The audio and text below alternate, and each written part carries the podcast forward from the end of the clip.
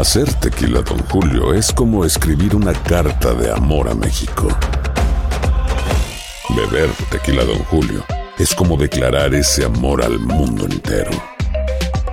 Don Julio es el tequila de lujo original, hecho con la misma pasión que recorre las raíces de nuestro país. Porque si no es por amor, ¿para qué? Consume responsablemente. Don Julio Tequila, 40% alcohol por volumen, 2020. Importado por Diageo Americas, New York, New York.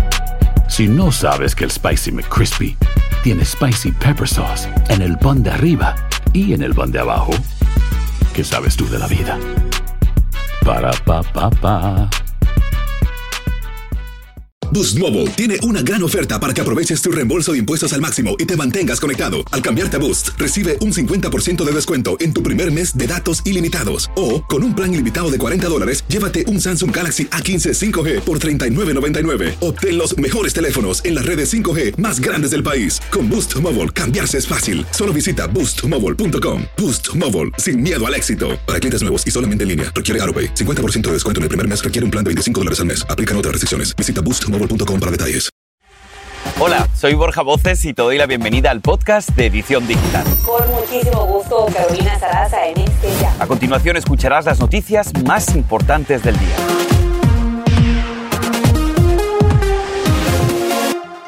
Justamente como ya bien lo decías, Borja, este fin de semana, señores, es Navidad y una familia colombiana lamentablemente pues es- no pierde la esperanza de recibir el que sería su mejor regalo. Están pasando por un muy difícil momento. Están esperando tener noticias positivas de Oscar David Reyes, un joven de 28 años de edad que viajó a Canadá para estudiar inglés y que desapareció el pasado 9 de diciembre. La familia del joven lleva varios días pidiéndole ayuda a las autoridades, pero al parecer no han tenido ninguna noticia. El padre del joven, Jaime Gustavo Reyes, vive en Estados Unidos. Hace escasos minutos pude hablar con él aquí en los estudios y esta fue parte de nuestra conversación. Miren. Gustavo, muchísimas gracias por estar con nosotros aquí en la edición digital. Yo sé que tiene usted muchos datos en la cabeza, muy poca información también reciente, por eso vamos a ir hasta el último dato que sabemos de Oscar David. ¿Cuál fue su último movimiento? Eh, buenos días, gracias por la oportunidad. Bueno, eh, Oscar David eh, llegó a, pues realmente no es mucho lo que hay que contar. Oscar David llegó a Vancouver hacia las 4 de la tarde. 6 de la tarde él se encuentra con una compañera, con una amiga. 7 de la noche se va hacia el hotel y al otro día entrega la habitación del hotel a las 5 de la mañana. Eh, sabemos lo, lo último que él hizo, hora de, hora de Vancouver. Eh, 7 y 6 de la mañana me escribió un mensaje y 7.08 ya desconecta el teléfono y se desconecta de las redes sociales. En esos mensajes que le mandó a su madre y también le mandó a usted, ¿qué le decía? ¿Podemos sacar algún tipo de pista, de indicio? No, nada, total, los mensajes fueron muy normales. Él se comunicó con un tío, dijo ya llegué. Se comunicó con la mamá, ya le dijo ya llegué. Estuvo hablando con la compañera, con la amiga, una hora. Estuvieron, no fue más el tiempo que estuvo con ella. No sabemos entre lo que, en la noche que estuvo en el hotel, no sabemos qué pasó. Eh, lo que dicen las autoridades es que ellos ya hablaron con lo- el gerente del hotel, él estuvo, fue muy normal, la habitación la entregó normal eh, y que aproximadamente a las 5 de la mañana no tienen un dato exacto porque en esos hoteles no se hace un check-out, sino se deja la llave en la habitación y ya. Y don Gustavo, su corazón de padre, ¿qué le dice? ¿Dónde cree que está su hijo? Bueno, yo tengo el corazón de Dios, que es el que me dice que yo sé que Él va a aparecer, que, que lo más probable es que hoy tiene, eh, hoy tiene el tiquete de regreso. Lo más probable es que ojalá aparezca hoy en el aeropuerto y se devuelva para Colombia porque lo está esperando una niña de 8 años que tiene él. Una hija que lo adora y pues toda la familia, todos los amigos, todo el mundo está pendiente de, la- de que aparezca Oscar David. Si tuviera la oportunidad de que esta entrevista la estuviera viendo su hijo, ¿qué le gustaría que supiera? Nada, hijo, que yo, nosotros lo amamos, lo amamos con todo el corazón, que lo tenemos en manos de Dios y sabemos que no importa la situación que hayas pasado, que lo importante es que estés bien, que sabemos que es un Dios poderoso y que a pesar de todo está la familia, los amigos, eh, todo el mundo. O sea, yo le agradezco a todas las personas que han compartido en, en las redes sociales la imagen de él, todas las personas que han tomado un minuto para hacer una oración por él, porque yo sé que él va a llegar, va a llegar bien. Lo que menos pienso es que él haya, eh, que haya corrido algún peligro y pues eso lo dejamos en manos de Dios. Yo sé que él va a aparecer. Gustavo, pues ojalá, ojalá que así sea y que puedan ustedes pasar la Navidad en familia. Muchísimas gracias por estar aquí, todo el ánimo del mundo y nuestra solidaridad y nuestro cariño. Les cuento que las autoridades en Canadá le dan muy pocos detalles. Sospechan que algo le ha pasado porque no ha utilizado su cuenta de ahorros ni tampoco su celular o redes sociales. Desde aquí una vez más, ojalá que esta familia pueda reencontrarse en la Navidad y que esa pequeñita de 8 años pueda abrazar a su papá una vez más. Ese es nuestro deseo. Gracias Gustavo por la confianza.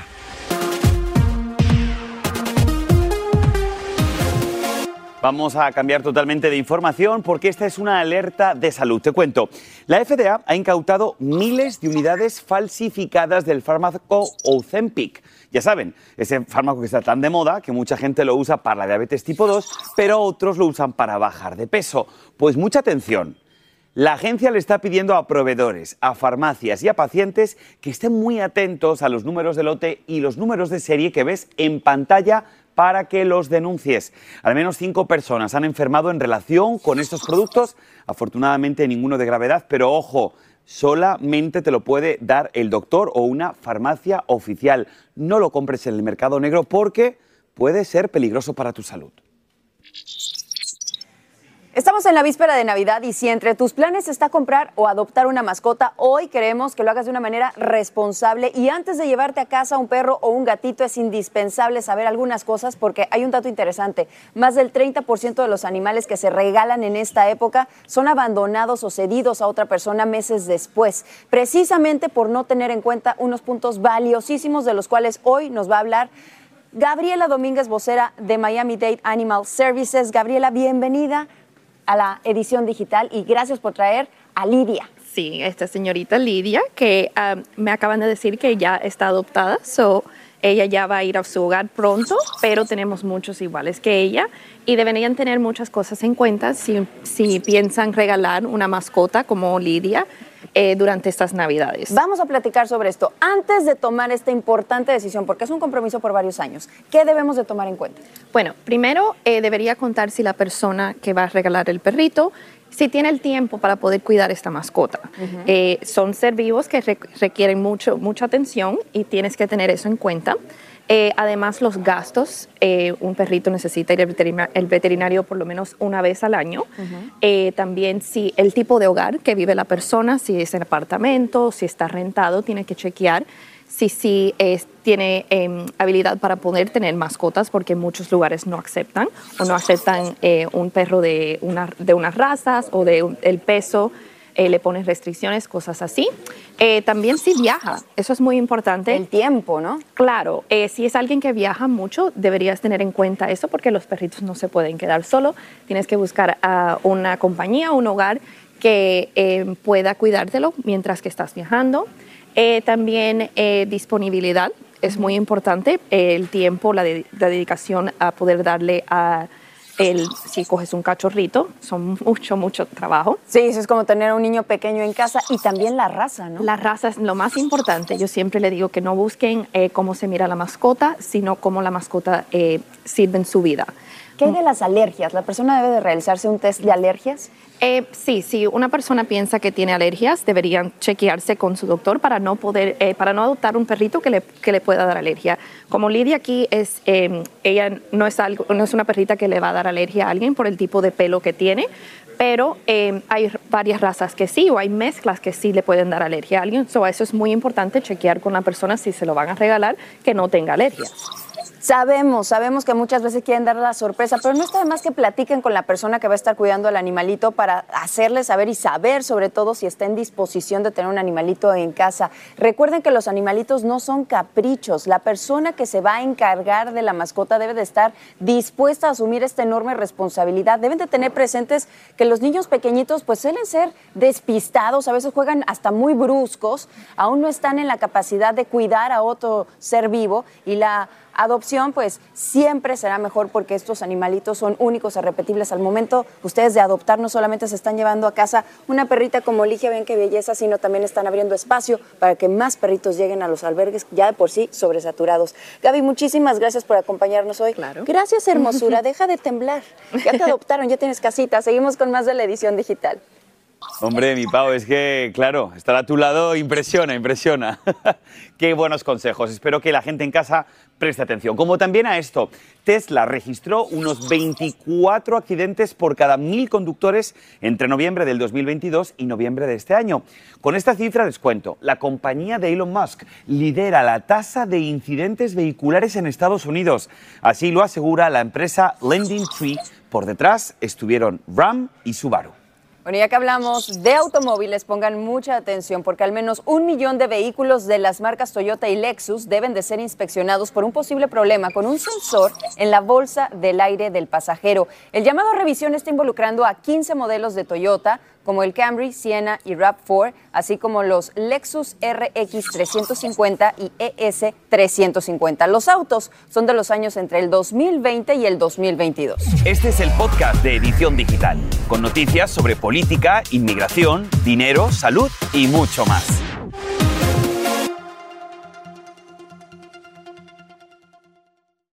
Familia querida de Univisión, aquí Lucero para decirles que no se pueden perder el gallo de oro. Lunes a viernes a las 9 por Univisión. Muchísimas gracias por continuar con nosotros y bueno, como se los hemos estado comentando a lo largo de esta edición digital, y aunque en muchos casos la migración puede ser una solución más que un problema, para el que lo vive nunca, Borja, es un proceso fácil. Así es, Pau. Yo creo que eso es algo que nos une también mucho como comunidad aquí en Estados Unidos, que hemos sentido todos lo mismo. Y es que en la vida de quien emigra todo cambia de golpe. La mayoría dejamos atrás a nuestros amigos, a nuestras familias y, por supuesto, nuestras costumbres. Pues bien, hoy en este Día Internacional del Migrante te vamos a hablar del síndrome Ulises, una condición que nos afecta a los que dejamos nuestros países tratando de buscar nuevas oportunidades. Para eso hemos invitado a la psicoterapeuta Liliana Wolf, a la que se nos une aquí en esta cobertura especial por el Día del Inmigrante. Doctora Wolf, muchísimas gracias por estar con nosotros. Vamos, por favor, a explicar brevemente y de una manera muy sencilla qué es el síndrome Ulises, doctora es una condición que algunos inmigrantes van a percibir, van a experimentar, Borja.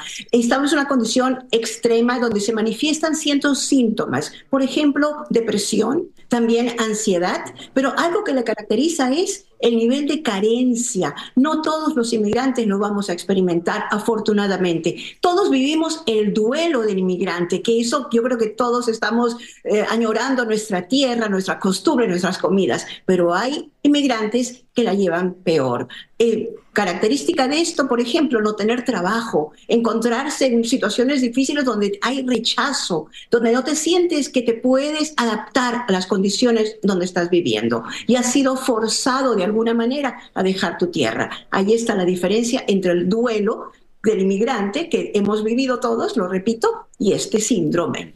Físicamente, doctora, ¿cómo podemos identificar a una persona o un migrante que está sufriendo de este síndrome?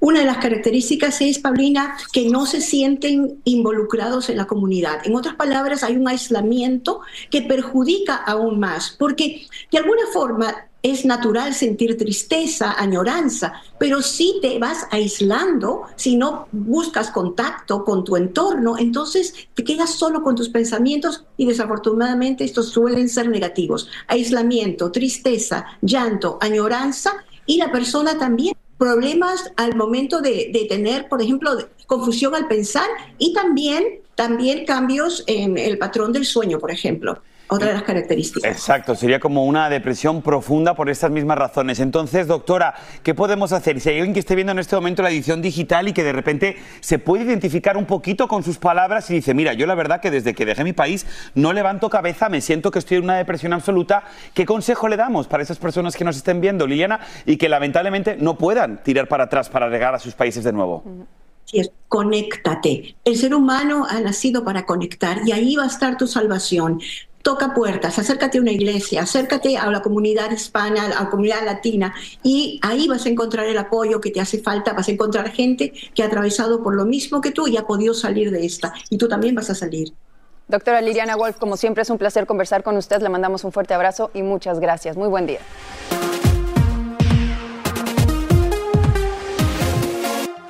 Oye, quizás sea un buen momento porque la buena noticia es que la tasa de interés cayó al 6.75%. Y esto para que ustedes en casa entiendan, es el promedio nacional más bajo desde junio pasado. Sin embargo, te recuerdo que el mercado inmobiliario sigue siendo el más caro de las últimas décadas. Eso. Qué buena noticia. Bueno, pero lo que también es una gran noticia es el contrato millonario que firmó el cotizado pitcher Yoshinobu Yamamoto para unirse a los Dodgers de Los Ángeles por 325 millones de dólares. ¿Qué cifra? Los Yankees de Nueva York y los Mets de la misma ciudad también querían al jugador en sus equipos. Se lo estaban disputando, pero se lo llevan los Dodgers. Yo con tantos millones me pierdo. Imagínate, 300 y pico millones, Dios mío. Que sea muy feliz y que lo disfrute. Que bate bastante. Exacto. Vamos a cambiar de tema. Si ustedes no están encontrando pareja en su ciudad, posiblemente van a tener que considerar mudarse. Según los nuevos datos del censo, en los principales condados de la costa este de los Estados Unidos, ojo, viven más mujeres que hombres, si lo comparamos obviamente con la costa oeste. Además, indican que hay más mujeres que hombres en los condados urbanos más grandes al este del río Mississippi, a lo largo de la costa este y en el sur, mientras que en el oeste predominan los hombres. Pues ya lo saben, según lo que estén buscando, ahí tienen que ir. Y mira, este segmento de verdad que se ha convertido en uno de nuestros favoritos y la verdad yo creo que uno de los más necesarios. Vamos con nuestra buena noticia del día. Escuche, un profesor de la escuela primaria de Louisville, en Kentucky, recaudó 7 mil dólares para proporcionar alimentos a sus alumnos durante las vacaciones de Navidad. Y es que, según él, le surgió la idea porque la mayoría de los alumnos son de familias de bajos recursos y ha comenzado la recaudación para ayudarlos. Y para lograrlo, puso una publicación en Facebook pidiendo donaciones, la gente dijo presente y consiguió esos 7 mil dólares que va a invertir en poder dar alimentos a sus alumnos. ¡Qué maravilla! Así es, por más como él.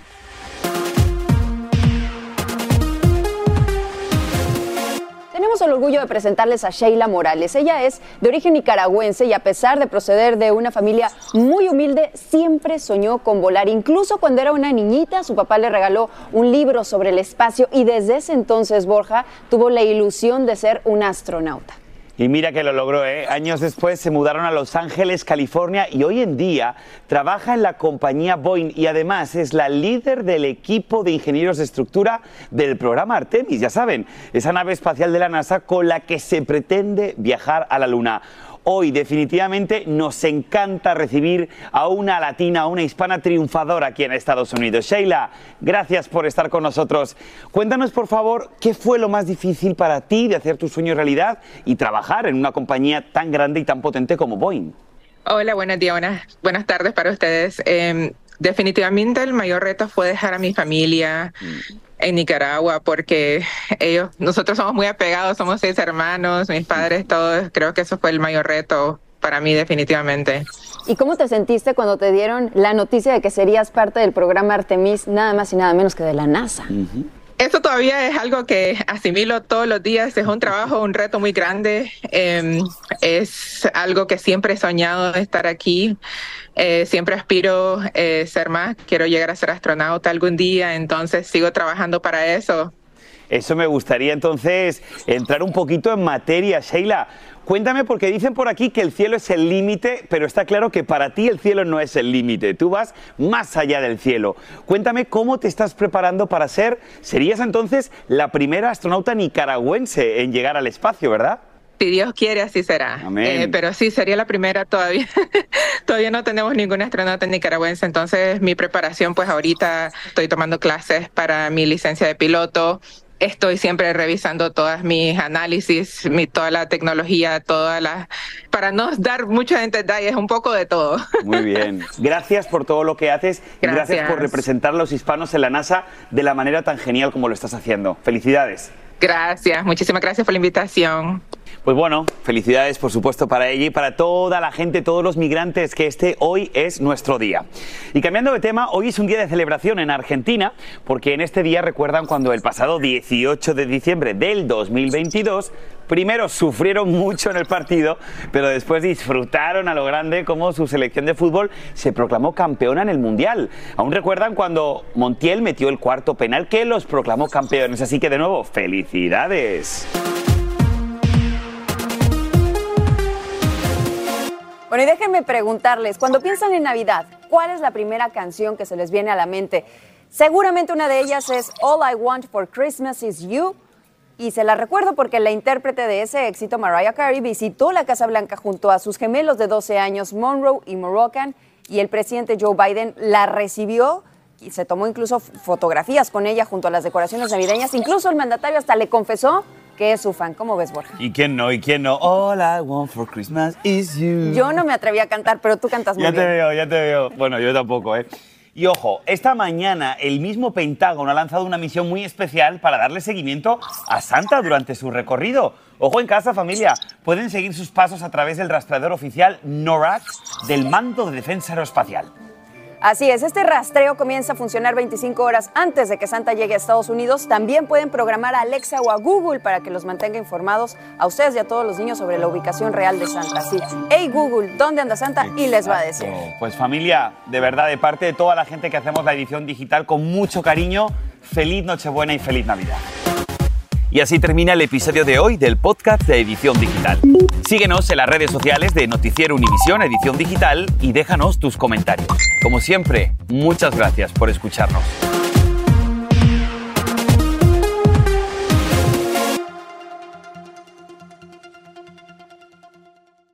Familia querida de Univisión, aquí Lucero para decirles que no se pueden perder el gallo de oro. Lunes a viernes a las 9 por Univisión.